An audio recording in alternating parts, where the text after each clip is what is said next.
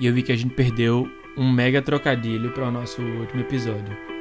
Porque Transcriptional Landscape ou Single Cell Landscape é, era perfeito para uh. ser Single Cell Total Landscaping. Como é que a gente perdeu isso? Eu acho que Como que a gente perdeu isso, gente, cara? Isso realmente A gente vacilou foi... pesado. Acho que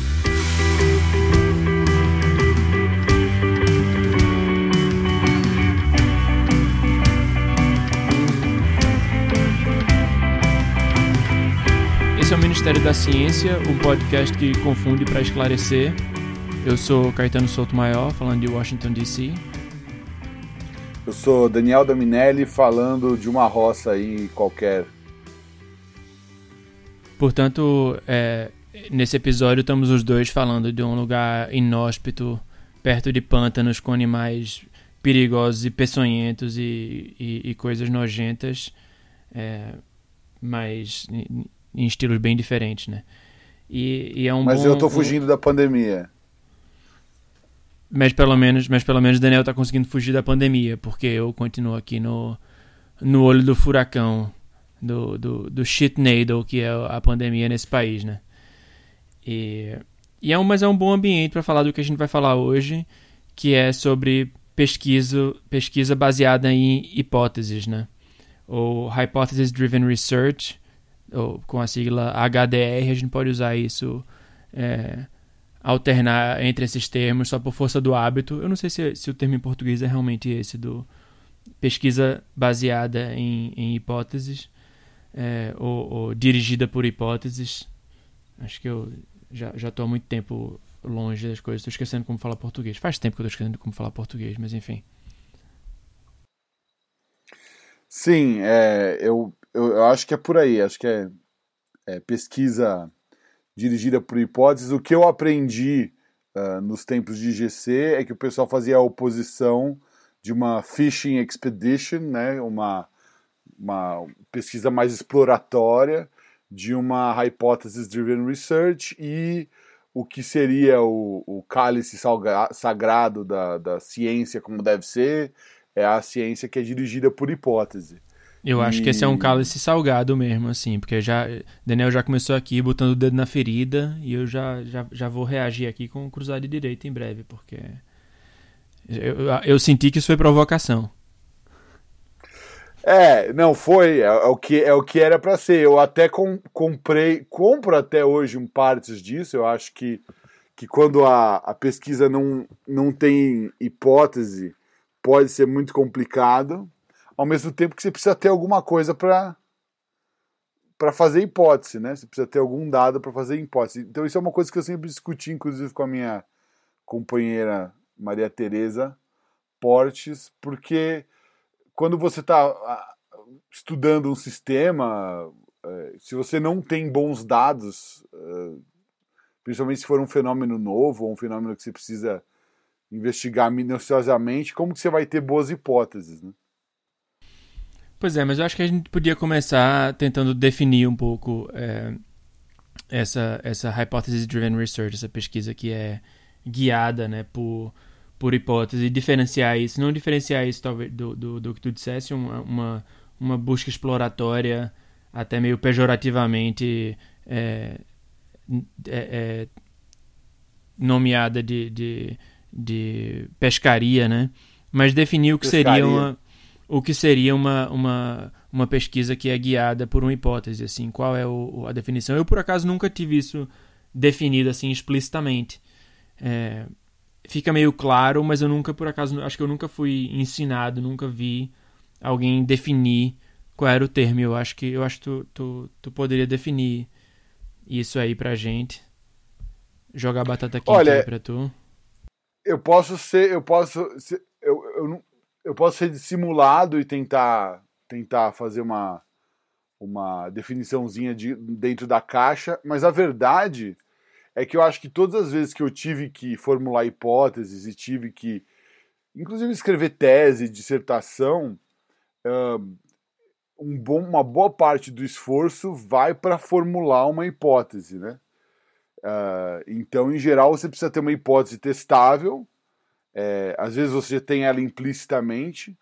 É, Não, mas eu queria, eu então... queria a mesma definição dentro da caixa, antes de da gente expandir isso para uma coisa mais, mais útil e, e, entrar mais na parte do, do conflito de ideias, realmente saber qual era qual é a definição de livro, assim. Eu acho que é isso, você precisa de uma pergunta, e essa pergunta tem que ser uma hipótese é, testável, na verdade, não é só uma pergunta. Então você. Uh, tem uma, uma, uma, uma proposição, em geral, numa forma de uma proposição, tal coisa acontece de um jeito X eh, ao invés de Y, e ter uma, uma forma de coletar os dados que você precisa para testar isso e dizer que de fato é X e não Y. Um, então eu acho que é tão simples quanto isso. Então você fala, olha, é, sempre se achou que as plantas crescem uh, ah, para cima, porque sim, eu quero. Eu acho que elas, na verdade, estão é, evitando a gravidade, é um antigravitropismo.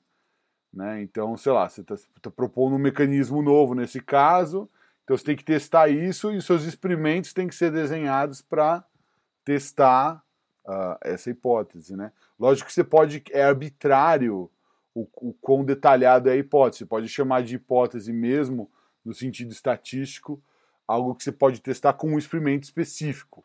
Né? Então aí já tem um conflito entre o que você chama de hipótese do trabalho, né, que em geral tem a ver com uma, uma proposição mais geral, uh, né, pode ou não propor um mecanismo novo, como nesse caso da planta, mas uh, em geral é instanciada em várias uh, hipóteses pequenas que aí sim são mais classicamente como é na estatística. Você tem uma hipótese uh, nula, onde você não tem um efeito em geral, né? E uma, uma hipótese alternativa onde você quer ver um efeito que você está propondo. E aí você conseguiria é, testar é um... com as ferramentas.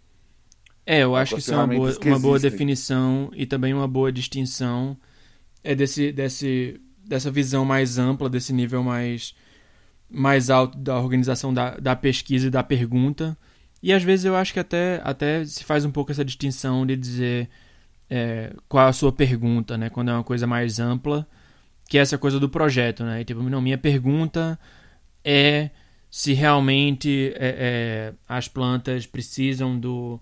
É, sei lá, se os hormônios XYZ são suficientes para explicar a coisa ou se tem a participação de, sei lá, lipídios, esteroides Esteroides eu acho que. Tem, tem esteroides, né? Só não tem colesterol nas plantas, né? Se vê lá quem não, quem não, não sabe porra nenhuma de planta. É, é bom para discutir com, com um cientista de plantas que leva logo umas. Mas enfim. Uhum. É, a, a pergunta, de maneira mais ampla, é isso: tipo, se os hormônios XYZ são, são suficientes para explicar um fenômeno qualquer, ou se realmente existe uma participação de lipídios ou de peptídeos ou de qualquer coisa que auxiliam nisso, que poderia mudar o sei lá, eventualmente o paradigma de como, como estudar e como faz, fazer engenharia de, de novas espécies para desenvolvimento de, de, é, de, culturas e alimentar a humanidade, etc, etc. Isso seria meio a, a pergunta, que não deixa de ser uma, uma hipótese.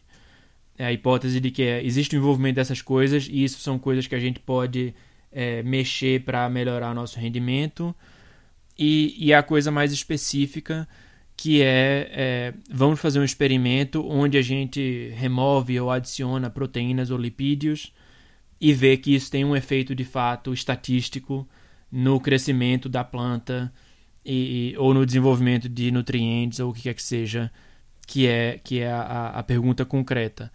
Então, essas duas coisas seriam uma forma de, de, de pesquisa guiada por, por hipótese em, em dois níveis diferentes que eu acho que vale a pena fazer a, a distinção e, e, eu acho que isso é uma, uma boa definição inicial e eu acho que não é propriamente má necessariamente, não é uma coisa que que que, que tá errada. Eu já vou dizer porque que eu não gosto dessa dessa definição e, e dessa dessa abordagem como como guarda-chuva para todo tipo de pesquisa.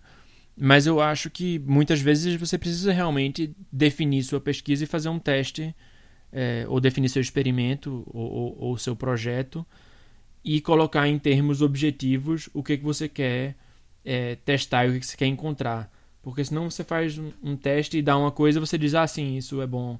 É, você não está testando nem colocando nada na, na reta para tentar ver se é ou não é. É simplesmente fazer coisas uma atrás da outra e ver o que, que aparece, né? É nesse sentido que, que eu acho que tu dissesse a coisa da, da pescaria, né? Você faz um experimento e, e, e, e, vê o que, que dá, e se você achar que é interessante, você cria uma historinha e diz se é importante para uma, uma coisa qualquer.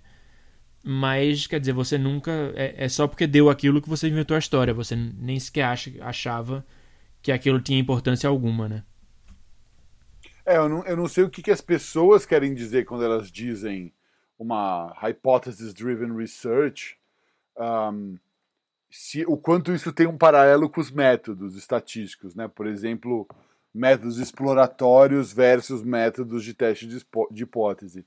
Um, eu acho que, que é interessante uh, esse paralelo, não para dizer o que, que as pessoas pensam, mas justamente o que você falou. Se você está fazendo uma análise exploratória, você sempre vai achar alguma coisa, né? É muito difícil você não achar um sinal de nada.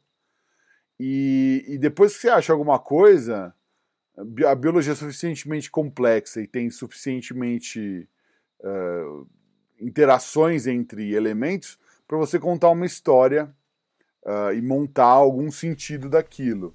Então eu entendo o problema de você só depender de uma, de uma perspectiva exploratória, porque você consegue criar uma história a posteriori, uh, uhum. versus você já Exato.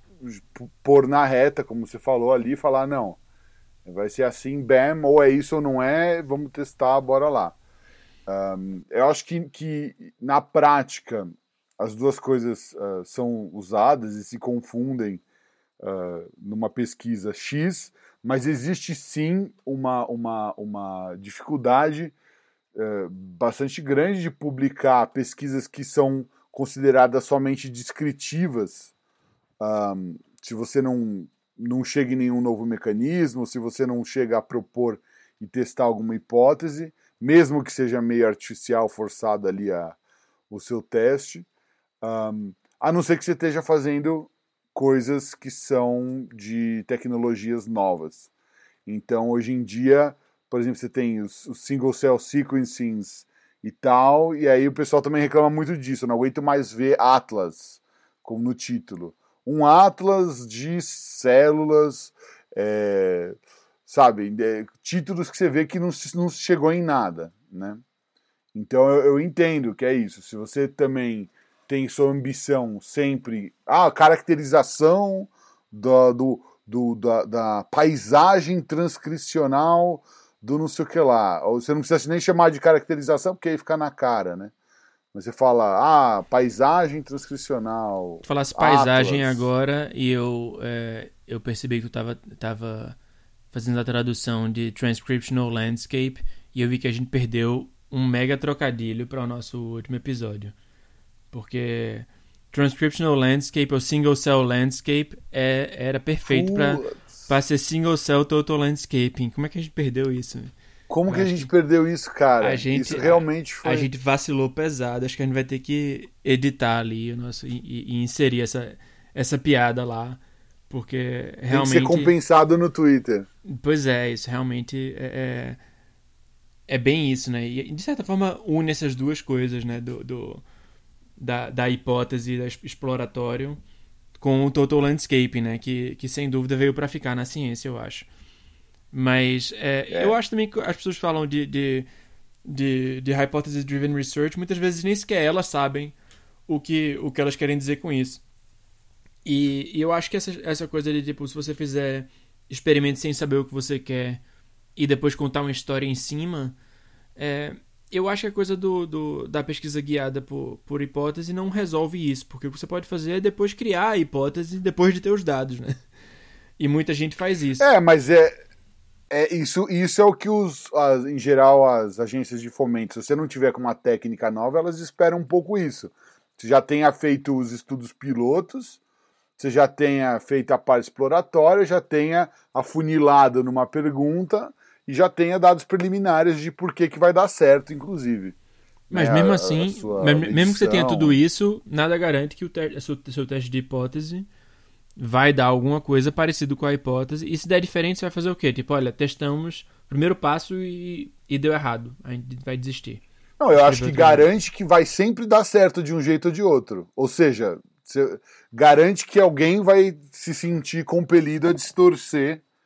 Alguém não, garante que a maioria das pessoas vai se sentir compelido a distorcer o, o produto de uma, de uma pesquisa que é uma atividade humana, cheia de problemas, indas e vindas, coisas que era para você aprender, né? Dizem, ah, você aprende mais com erro. Ciência tem vários desses mitos, né? Em ciência, se aprende mais com erros do que com os acertos. Em ciência, o mais importante é a pergunta do que as respostas. Ah, é sim, né? Isso é você falar para aluno para o povo entrar no seu laboratório e deixar os melhores anos da vida deles lá, porque Pois é, mas é... Eu, é, isso também me lembra também lá no, no IGC, quando a gente estava tendo as aulas, que era muito isso. Tinha muita coisa do Hypothesis Driven Research, tinha muita coisa de pensar em projetos e pensar em perguntas e desenvolver isso e tipo e você guiar seu próprio projeto e criar seu próprio projeto que acontecia, né? Mas tinha muitas consequências depois que não era bem assim, né? Você não, não você não simplesmente fazia uma pergunta, desenhava um projeto e fazia aquilo. Essa era a, meio a, a, a, lenda, né? Que, que as coisas iam acontecer assim e você ia ser responsável pelo seu próprio projeto totalmente, mas dentro de certas restrições, né? E, e, e nessa, nessa coisa de, das aulas do primeiro, primeiro semestre lá, que você basicamente estava é, fazendo esse exercício semanalmente, você fazia esse exercício em áreas diferentes da biologia. Eu lembro de uma das, das pesquisadoras lá do, do Instituto dizendo isso, que tem, tem um experimento é, classe A, que é o experimento que se der um resultado bom, ótimo, porque confirma a sua hipótese ou, ou, ou apoia a sua hipótese, é, porque é, é, é, diferente da hipótese nula. Mas se for hipótese nula, também é interessante, porque aquilo basicamente é, um, é uma, uma divisão assim que leva para um lado ou outro, e qualquer uma das duas é uma coisa que você pode continuar. O experimento classe B é aquele que só vale a pena se der o que você quer realmente. Só se sua hipótese for confirmada. E a gente está usando confirmada aqui de uma maneira. É, de uma maneira laxa, né? Porque, né? É, é, porque na verdade nada se confirma, né? É, estatisticamente falando, é, você não confirma a hipótese, você rejeita a hipótese nula. E a gente já falou um pouco disso, né? A, a hipótese nula pode ser uma, uma vozinha zoada, né? Que, que não, não significa nada, mas. Então a gente está usando de maneira é, meio, meio relaxado esses termos, mas enfim. O experimento classe B é o, aquele que só, só é, vale a pena se realmente sua hipótese for confirmada. E o experimento classe C é o experimento cowboy, né? Você joga lá e o que sair você depois inventa uma história e diz que foi, foi aquilo, porque tipo, nem sequer tem hipótese, nem, nem sequer dá para fazer uma, a hipótese do que você quer. É meio tipo, olha, vamos fazer isso aqui e, e ver o que dá. E, e nenhum e... dos dois vale a pena, de certo modo, né? Exatamente. Não, nem a alternativa, nem a nula. O experimento é tão, é, é, é tão inespecífico que nem sequer dá para afunilar uma hipótese e dizer que aquilo é o que está acontecendo. É, é, pode ser que apareça alguma coisa interessante, mas você, se aparecer, é porque você deu sorte, porque na verdade não, você não tinha antecipado nada disso. E e eu acho que, que, que. Eu não sei onde, onde é que eu, eu, comecei antes de ter. Acho que teve muitos parênteses aí. Mas eu acho que, que isso pode ser válido, mas não é uma coisa que, que pode guiar todo tipo de, de pesquisa, né? E eu acho que, que, inclusive, isso é muito fácil fazer narrativas em biologia. E, inclusive, as pessoas falam, os pesquisadores falam nesses termos de dizer, tipo, ah, eu tenho, eu tô com uma, com uma história muito boa eu tenho uma narrativa muito uhum. interessante. E eu sempre achei isso bizarro, porque para mim, é, não que você não possa, tipo, colocar um, um, ângulo e tentar explicar e mostrar sua perspectiva e dizer como você acha que funciona, mas ao mesmo tempo que tem biólogos que dizem, tipo, e, e cientistas em geral que dizem, ah, você não pode falar que acredita em tal coisa, você tem que falar que aceita as evidências, como se você fosse uma máquina objetiva e não tivesse seus preconceitos e seus, seus vieses ao mesmo tempo eles dizem, tipo, eu tenho essa história tão interessante, eu estou desenvolvendo uma história e preciso fazer um experimento para completar essa parte da história aqui. Quer dizer, você já faz o experimento é, esperando um certo resultado. Inclusive, eu, eu, eu conheço pesquisadores assim, que já começavam o projeto já com o paper, é, dizendo esse figura 1 vai ser isso, o painel vai mostrar isso, a correlação vai dar assim e tal, e não sei o que. E já tinha as figuras, era só fazer a experiência preencher aquilo, portanto tinha que dar como a pessoa queria. Então isso é, é uma, é uma, é uma, é uma, uma, uma, uma hipótese autorrealizada, né? Não é uma profecia, mas é uma, é uma hipótese autorrealizada porque a pessoa vai, dar, vai fazer de tudo para que aquilo saia do jeito que ela imaginou. E isso realmente não é não é sequer científico, né? Beira a corrupção, né? É, eu acho que o problema é a gente usar uma régua para tudo, né? Até nesse caso, eu já conheci pessoas que fazem isso bem.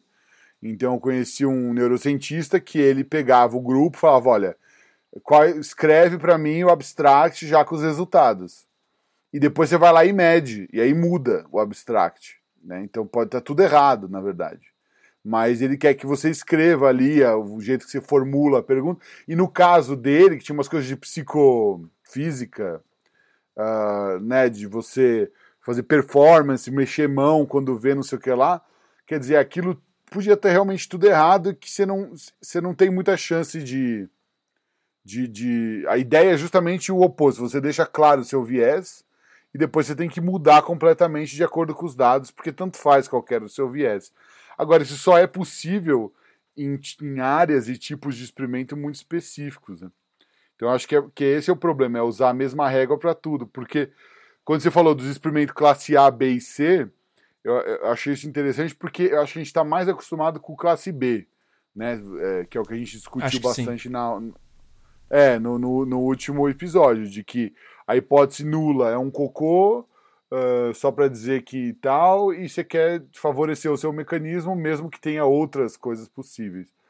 Esse experimento classe A, onde a nula também é informativa, putz, isso aí você realmente precisa ter um, um, uma, uma, um funil, né? Tem, tem que ter, ter afunilado muito bem uh, no seu sistema. E às vezes isso não existe. Né? Não existe nem a C. Então, sei lá, é, é, no caso de, de alguns fenômenos em biologia, a gente nem sabe o que está acontecendo. E se você não mede na escala correta, com a precisão correta, você nunca nem.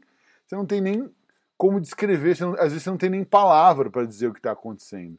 Né? No caso do, do, das oscilações de tubo polínico, tem um monte de coisa, de, de componente espacial, é, é, comportamento de potencial de membrana, coisas que podem ser completamente heterogêneas ou não, é, é, é, e, e, que você não tem nem onde encaixar isso, qual que é o papel funcional, é, se você vai ou não ver, depende de você usar a sonda correta.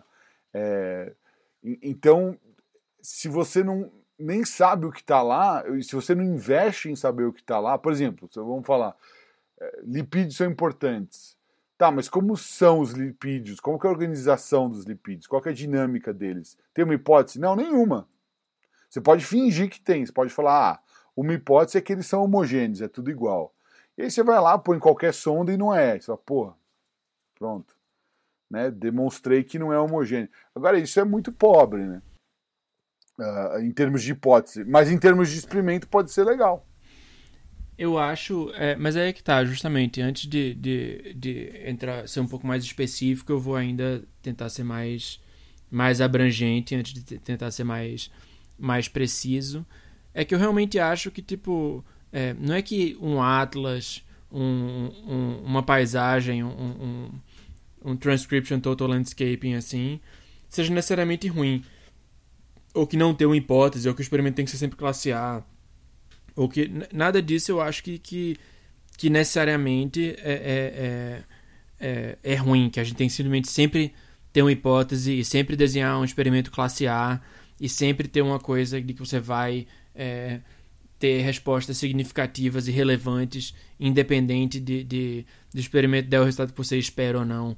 Mas isso traz, traz à tona é, uma das minhas ideias é, preferidas em, em, filosofia da ciência, que é, é, é a ausência do, do, do método científico, tipo, a, a, a inexistência na prática do, do método científico. E talvez devesse até antes falar justamente que o método científico, numa perspectiva do popperiana, né, do, é, definida assim, elaborada pelo, pelo, pelo Karl Popper, era essa ideia de que você tem que colocar uma hipótese e que a, e que a ciência progredia por meio de testes sucessivos de hipótese, né? Então você testa uma hipótese e era meio hipótese assim, que era, que era classe A. Você testava a hipótese e via, isso funciona assim ou funciona assado? Ah, funciona assado. Se funciona assado, qual é a próxima pergunta? A próxima pergunta é essa. Funciona assado utilizando esse mecanismo ou esse outro mecanismo? Esse mecanismo. Ah, se é esse mecanismo, como é que, é, sei lá, o que que fundamenta esse mecanismo? Qual é a lei que faz isso? Aí você faz, testa mais ou menos essa hipótese, tipo, é a lei tal ou, a, ou é a lei outra? Aí você vai meio por bifurcação das hipóteses, testando sequencialmente até conseguir chegar na verdade absoluta. E essa, para mim, é uma das ideias mais ridículas e de, de, de todos os tempos. Não é que, que que não tenham coisas que possam funcionar mais ou menos assim, que você testa uma hipótese, depois testa outra. Mas a ideia de que você, sempre que você testa uma hipótese, primeiro que a primeira hipótese está lá já, que, que é, só pode ser aquela e que é óbvio que você vai testar essa hipótese. E que assim que você testa uma hipótese, aparecem duas outras que você pode testar para ver se é uma ou outra, é, e fazer isso sequencialmente até chegar na verdade absoluta, é completamente ridículo para mim.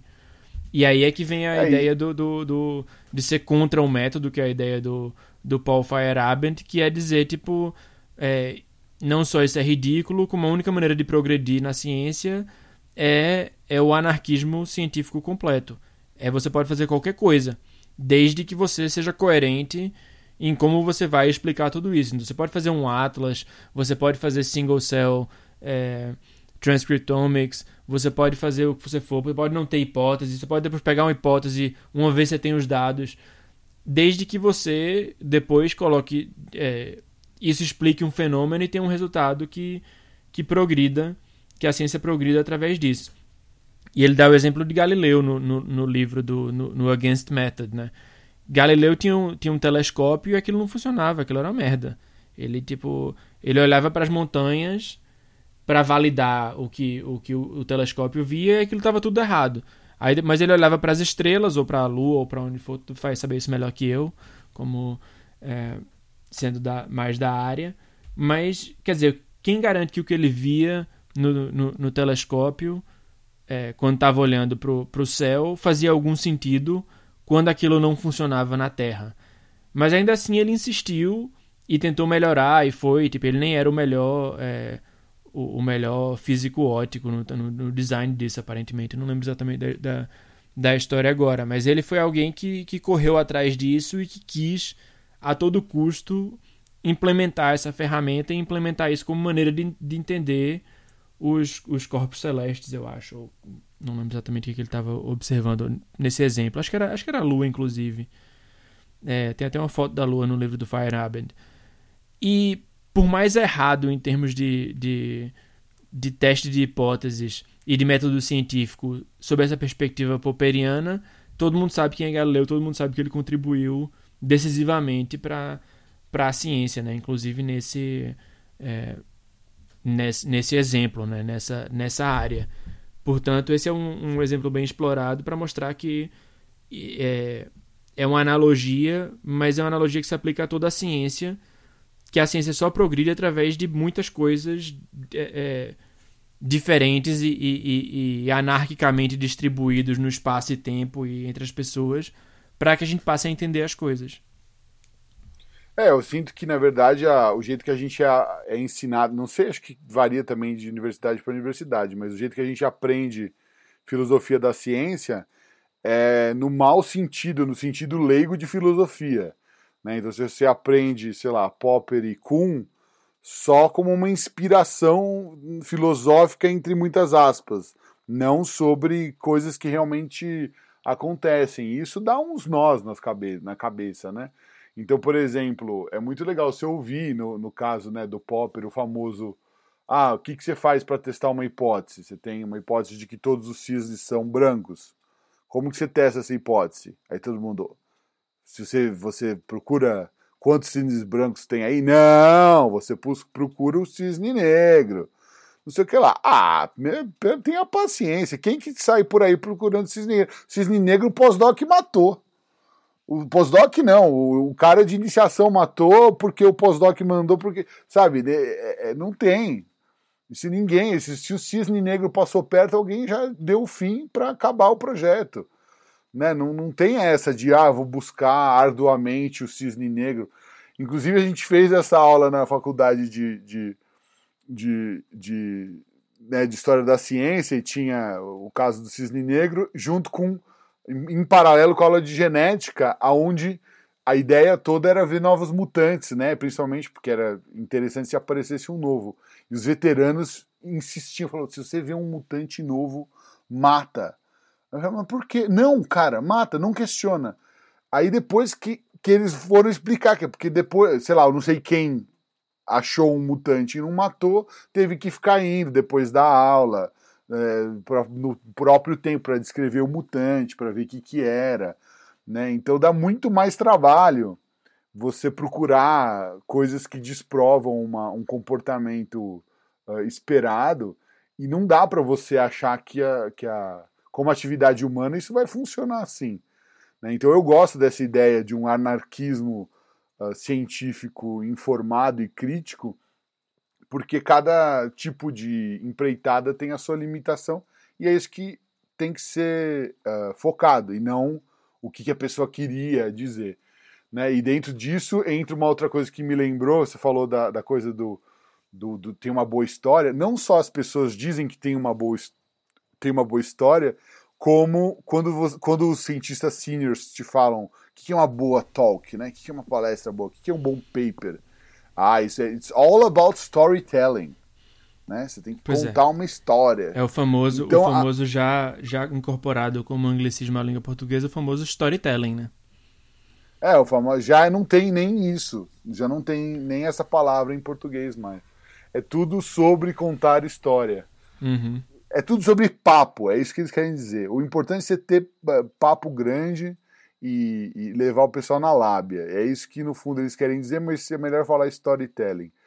E isso é um problema, porque acho que, que, que nesses exemplos que a gente está falando, numa palestra e num paper, idealmente, do jeito que eu achei que a ciência devia funcionar, você tem que expor justamente as fraquezas, os pontos nevrálgicos das suas observações e, e, do, e das suas hipóteses, e para justamente as pessoas terem o que fazer com aquilo e não só engolir o que você está querendo vender.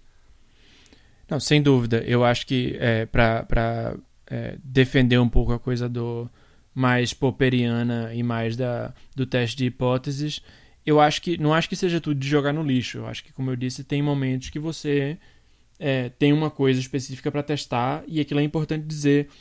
Olha, meus resultados estatísticos mostram que esse mecanismo está envolvido porque eu fiz um, um, um uma técnica tal, eu observei isso, portanto, isso é, é, apoia essa hipótese de que isso funciona desse jeito, de que tem essa coisa envolvida. E, e, e como tu estava dizendo, é, o motivo pelo qual eu acho que isso é válido é. é eu, eu vi isso uma vez, já, talvez seja melhor colocar assim: que se você tem uma hipótese, e as pessoas dizem, pá, isso é uma hipótese absurda, mas se você tem uma hipótese e acredita mesmo naquilo, é melhor colocar como uma coisa absurda como uma coisa extremamente improvável.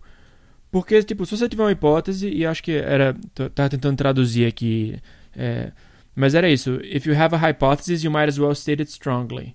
Se você tiver uma hipótese, é melhor colocar logo o pau na mesa e dizer isso funciona assim. Porque aí não fica aquela coisa mole, tipo, ah, não, é mais ou menos assim, mas pode ser que não. Tipo, não. Se for assim, e você disse, é, tem um milhão de possibilidades eu estou dizendo que é essa, se der essa, você é, a, a probabilidade ao seu lado. Você colocou uma hipótese muito pouco provável e os dados apoiam aquilo, ou seja, aquilo tem, algum, tem, tem bastante valor. Então eu acho que, que tem momentos que realmente vale a pena afunilar é, o, o, o estudo, afunilar o projeto, fazendo um teste de hipótese, tipo.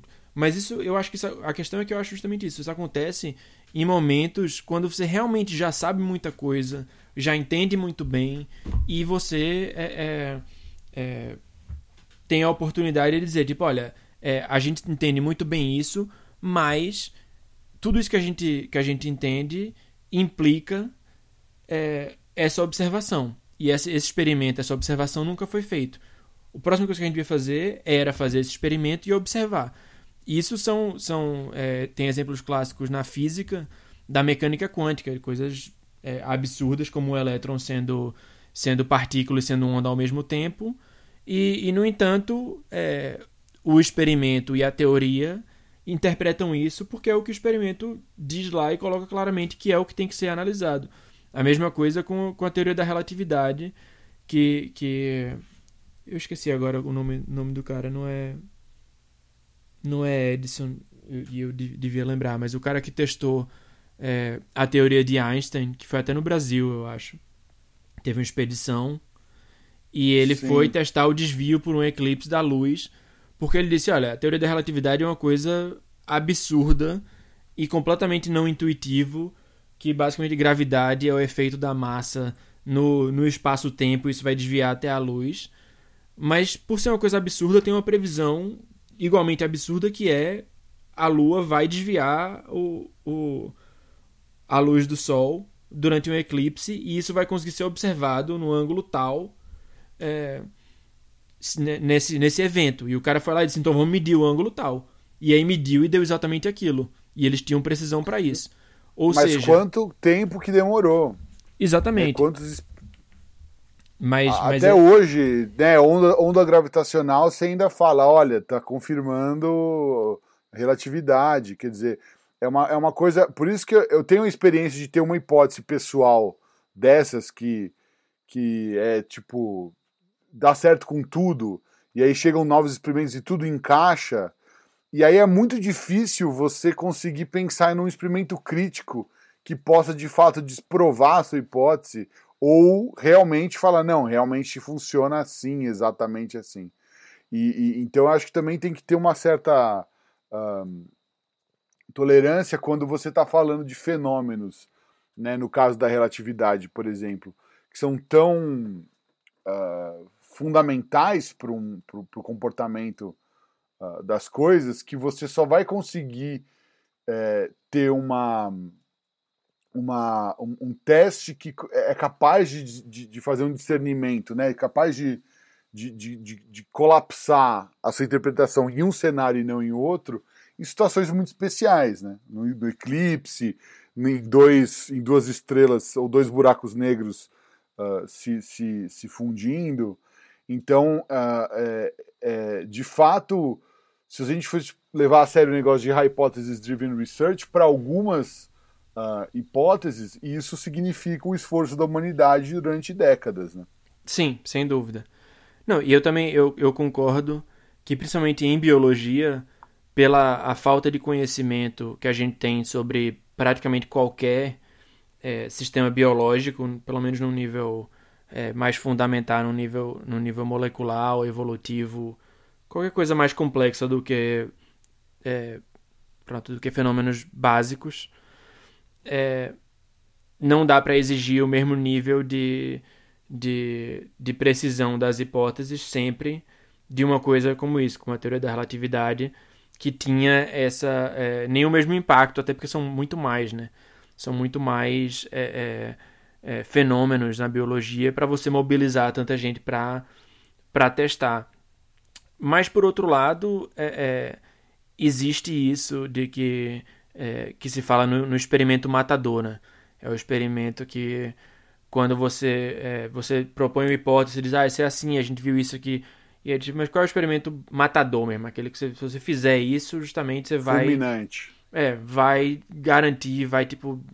Todo mundo vai concordar, não, realmente. Se você faz esse experimento e dá isso, é porque essa sua proposta, esse seu mecanismo, é, pa parece que funciona assim mesmo. É, então é meio, meio essa ideia também que existe em, é, em biologia, mas eu concordo que não é a mesma coisa em todos os casos. E não ser a mesma coisa em todos os casos é mais um, um, um argumento para uma flexibilidade e para, é, no processo científico, em fazer testes ou não fazer testes, em fazer é, pesquisa guiada por hipótese ou não, em momentos diferentes, dependendo do sistema, dependendo da hora, dependendo de quanto a gente sabe sobre as coisas e, portanto, isso é uma coisa muito mais ampla. E só para amarrar um pouco a coisa da, da filosofia da ciência meio teatral, que é a coisa do Thomas Kuhn, da coisa tipo, ah, o paradigma, e o paradigma é substituído por outro paradigma.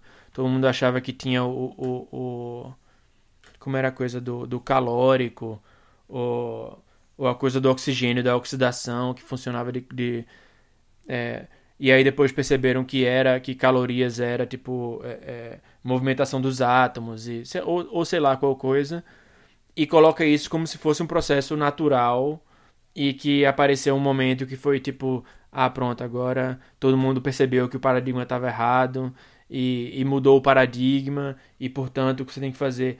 E o impacto disso nas pessoas que, que aprendem isso dessa maneira meio teatral é discutir mudança de paradigma, como eu vou colocar no meu paper agora, que esse meu resultado é tão, tão interessante que vai mudar o paradigma de como a gente estuda não sei o quê.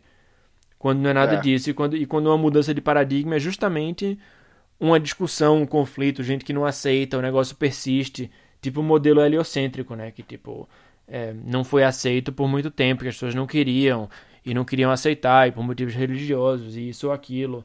É, e várias outras coisas, né? A coisa da química também, as pessoas, tipo, a própria existência de gases sequer, em algum momento, quer dizer, você não está vendo nada, como é que você vai fazer isso? Aí você vai lá, mede pressão, bombeia, vê se fica mais, vê se. É, várias coisas para ver é, e isso vai. É, a mudança do paradigma tem a ver também com como a gente não sabe de várias coisas e como a gente não pode simplesmente criar hipóteses quando às vezes a gente não faz nem puta ideia de como é que a coisa funciona. Né?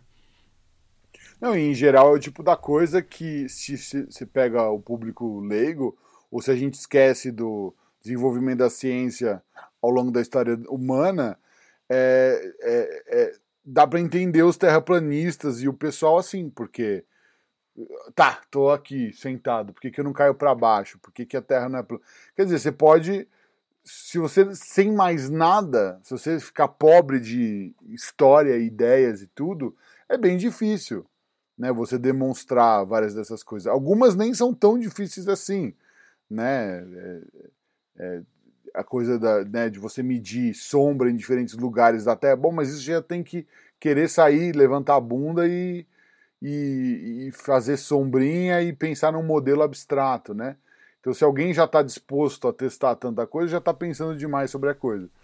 Uhum. Uh, mas, mas o ponto é esse: os paradigmas vão, vão, vão dependendo de experimentos e testes de hipóteses é, é, é, é muito acumulativos e, e, e, diversos, né? Pois e aí, é. se você é pego fora desse, dessa, dessa linha um, histórica, não é nem uma linha, mas fora dessa, dessa, de, de, dessa massa de, de, de conhecimento, um, é, muito, é muito difícil de fazer sentido daquilo tudo. E, e muitas vezes isso é verdade entre cientistas de uma área para outra, né? Então, Sim. se você pega, é, sei lá, é, pessoas da biologia que não entendem nada sobre física, nada sobre oscilação, né? É, eu lembro um exemplo que eu acho muito bom. É, eu, tenho, tinha uma pesquisadora muito importante na, na, na universidade que eu estava, que ela viu um, um, fenótipo. Você tirava lá um, um, uma bomba de, de um íon, e, é, e aí o pólen, ele, o pólen, o grão de pólen, ele tem a exina, que dá aquele padrão bonitinho da, da casquinha do pólen, né? E aí mudava aquilo. E ela, fala, e ela veio discutir comigo e falou assim: não, isso aí é, é, é, é, essa bomba deve estar localizada nos lugares que mudou agora. Eu falei, mas por que, que você acha isso? Né? Que tem que estar a bomba ali, que você tirou a bomba, ela tem que estar ali para sumir o negócio. Né? Porque, na verdade, você pode ter uma mudança do padrão, porque mudou o pH, porque mudou a, a, a propriedade de, da, da, interação entre as coisas que geram aquele padrão. Uhum. Né? No caso, eu estava tentando falar de padrões de Turing, né? de como que você pode ter padrões auto-organizados que, de repente, dependendo da velocidade de fusão de uma coisa, você tem um padrão ou outro. Dependendo da força de interação entre duas coisas, você tem um padrão ou outro. Mas isso não tem um nome, um, não tem um correlato mental para a pessoa. Então ela continuava falando assim, Daniel, eu ainda não entendo como você pode ter um padrão que vem do nada. Falei, mas não é do nada. É que não tem nada que especifica que ele vai ser ali. Só não é exatamente. definido, tipo, os pontos diretamente, né? São as interações de maneira mais difusa que ao interagir acabam criando um padrão espacial, mas sem você ter que ter coisas exatamente no, no, no lugar, né? É tipo. É, não é que você tá pegando uma toalha e fazendo as ondinhas nela exatamente. É que você balança de um lado e quando ela oscila, aquilo cria um padrão, né? Mas não é que se você tirar as oscilações, não quer dizer que você parou de fazer as ondas naquele lugar. Quer dizer que você parou de balançar a toalha, né? Você parou de criar, ter a força que cria aquela, aquele padrão que você vai acabar vendo, né? Só que numa maneira. É. Um exemplo talvez merda, assim, mas a, a ideia é um pouco essa, né? Não é, é essa ideia de que aconteceu ali tem alguma coisa ali. Não, aconteceu ali tem uma coisa por perto, né? Tem uma coisa por ali.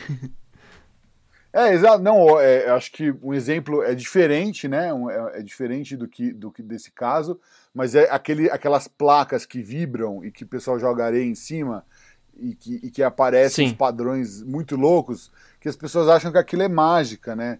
Uhum. É, sendo que é física, é física básica. A questão é que é física e matemática, sendo é que a física e a matemática básica não é tão simples assim. Gente, eu acho que a gente tem uma, uma, uma expectativa de coisas não só lineares, é linear, local, imediata e, e determinista. Então fica muito difícil de pensar uh, em qualquer fenômeno que, que seja um, um, pouco diferente disso, e tem vários. Né? E aí, nesse caso dessa pesquisadora, eu sinto que foi muito óbvio para mim que ela não tinha uh, uh, essa, o, o conceito do que, que são coisas, por exemplo, uma força de interação entre duas substâncias e a, e a, e a diferença da velocidade de difusão poder gerar padrões. Né? Então isso me lembrou daquele conceito uh, marxista, se eu não me engano, de reificação, né? que você é, é, muitas vezes isso meio que criticando o, capitalismo, né? de que você cria entidades que não existem, né? é uma coisificação. Uh, mas eu acho que nesse contexto da ciência, às vezes o problema é exatamente esse. Às vezes você não. Você só trabalha com entidades que você tem o um nome, principalmente na biologia. Você não tem o um nome daquilo, você nem sabe que aquilo existe, você não pode formular uma hipótese. E até certo ponto, é um e até certo ponto também tudo bem, né? Porque ninguém sabe tudo de todas as coisas, né? É, você tem que saber não, dialogar é. e saber é, se alguém disser alguma coisa, também entender, quer dizer, você não tem nenhuma obrigação de saber necessariamente coisas da física, ou modelo X ou Y, ou, ou padrões de Turing, ou o que for. Quer dizer, você pode ter não saber isso e saber outras coisas, e, e não existe isso de ter um, um, set de coisas que, que você é obrigado a saber. É, tem muitas coisas básicas em, em, em física e matemática que eu poderia saber e não sei. Por outro lado, tem coisas avançadas em, em matemática e estatística que eu sei e também talvez não precisasse saber, mas são úteis e, e também não sei dizer o que, que é mais útil ou, ou o que que o que que não é. E eu acho que eu acho que a gente podia é, amarrar essa, essa primeira parte aqui. Eu acho que tu já desse o, o, o tom da coisa de, de, de como, como descrever as coisas, você precisa de um, de, um, de um conceito. E eu acho que a gente pode continuar com isso é, na, na, segunda parte dessa, dessa discussão. É, Tá certo. É, não, eu, eu só acho isso, que é, de fato as pessoas não precisam saber as outras coisas, eu só acho que é, é importante não ter expectativa de que o sistema complexo que você está estudando vá ter é, é, é, todos os nomes que você está acostumado, que vai ser fácil de formular uma hipótese sobre ele para entender ele mais. Às vezes você não tem nem as entidades, né, as entidades que você trabalha na cabeça são muito disjuntas das entidades dele. Exato. Exato. Então a gente continua essa, essa conversa muito em breve. Pronto, então por essa primeira parte a gente vai ficando por aqui. Eu sou Caetano Maior falando de Washington DC, do meio do pântano. Eu sou Daniel Dominelli, falando do exílio da pandemia do meio das montanhas aqui. Bem mais legal. Caraca, besouro gigante. É muito bom. Eu tô te explicando pra te confundir. Eu tô te confundindo pra te esclarecer. Tô iluminado pra poder cegar. Tô ficando cego pra poder. Ministério da Ciência é um podcast totalmente independente, não recebe nenhum financiamento público, privado, nem tem nenhuma forma de publicidade. As notas e links do episódio estão na página ministeriodaciencia.github.io e também os links para se inscrever nas principais plataformas ou qualquer agregador de podcasts.